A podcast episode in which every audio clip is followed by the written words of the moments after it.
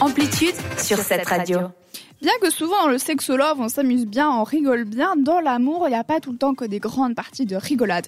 Et j'ai l'impression, Virginie, que tu vas nous parler d'un de ces moments un petit peu de down dans un couple. Oui, le soleil est là. il réchauffe vraiment maintenant. Je sais pas si vous avez remarqué. Oui, ça fait du bien. En février, c'était un peu une espèce de pseudo-soleil qui cramait qu'à moitié. Là, ça chauffe pour de vrai. Les oiseaux recommencent à badifoler. Bref, on a deux doigts du printemps. Pourtant, pour certains d'entre nous, ça peut rester une période pas super joyeuse pour des raisons que ce soit sociales, professionnelles, familiales, psychiques, tout ce que vous voulez. La dépression, en fait, en Suisse, touche quand même environ 9% de la population. Ce qui fait quand même, en sachant qu'on est euh, 8 millions dans le pays, ça fait 800 000 personnes qui actuellement sont dans dépression. Et je parle de dépression euh, majeure, sévère. C'était les statistiques de l'Office fédéral euh, suisse. Donc ça fait beaucoup, beaucoup, beaucoup de gens. C'est également, c'est énorme. C'est également la première maladie, disons, en Suisse, la première, la première chose qui est prise en charge. Euh, au niveau de, vous savez, toutes les, hum, les primes d'assurance qu'on paye chaque mois. Ben voilà, la majorité de cette thune-là va pour les gens qui sont euh, en dépression. Ce soir, j'ai envie d'aborder cette difficulté sous un angle précis, d'où le sexolove, celui de la relation de couple.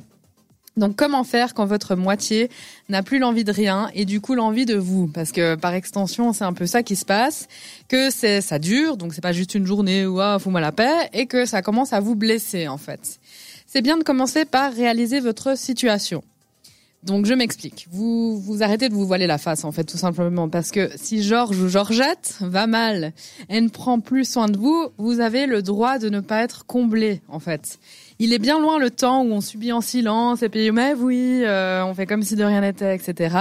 Ça c'était la norme avant.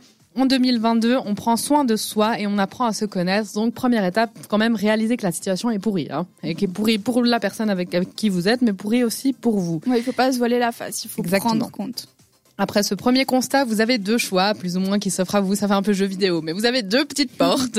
Petit A, prendre sur vous et décider de prendre soin de votre chéri au détriment un peu de vous. Donc, utilisez l'énergie que vous avez à, un peu aller au-delà de cette frustration et prendre soin de l'autre personne, ou bien petit B, non, trop c'est trop. Je peux plus forcément gérer et supporter le, le, mal-être que ça me crée d'avoir cette personne qui prend plus soin de moi, parce que théoriquement ça se fait un petit peu graduellement, mais au bout d'un moment le manque de soins, ce qu'on appelle en anglais le manque de care, ça va aussi peser pour la personne qui n'est pas en dépression, mais qui a, euh, qui vit dans cet environnement, disons. Ça vient avoir un rôle de proche aidant finalement avec l'autre, qui peut être très très lourd aussi. Qui peut être lourd à gérer, qui peut vraiment blesser profondément, qui est pas juste, euh, mais c'est bon, on prend sur toi, etc. Non, au bout d'un moment, ça, ça peut être tout autant euh, physiquement. Difficile à vivre que la personne qui est effectivement diagnostiquée, disons, dépressive. Et moi, ce que j'aimerais vous conseiller ce soir, si vous êtes vous dans cette situation d'un proche aidant ou dans la situation de la personne qui est en dépression, c'est simple, mais c'est efficace, c'est la parole.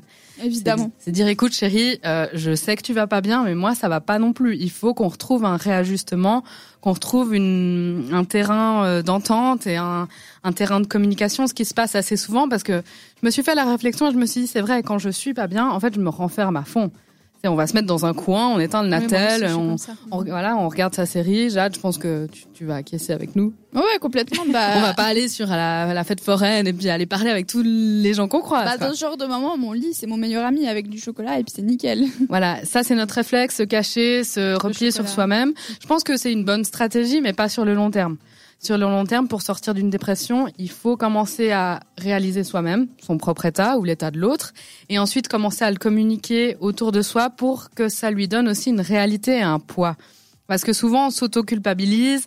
Oh là là, j'arrive pas à prendre soin de mon chéri qui est en dépression ou ma chérie qui va pas bien du tout. Euh, je suis merdique. En plus, je me sens pas bien parce qu'elle prend pas soin de moi, etc. Donc, ça peut être un cercle vicieux qu'il faut absolument briser par la parole.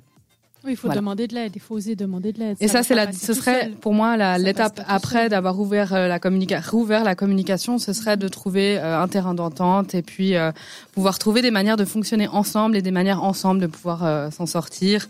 en disant pas juste je suis là si t'as besoin, mais viens, je t'emmène faire ci, je t'emmène faire ça. Des fois, les gens qui sont en dépression ont aussi besoin, pas juste qu'on s'apitoie sur leur sort avec eux, etc. Mais bah, vraiment. C'est pas ça qui va les aider finalement Je te prends la main, on y va. Voilà, exactement. Les amener justement, bah, les faire sortir, changer un petit peu les idées.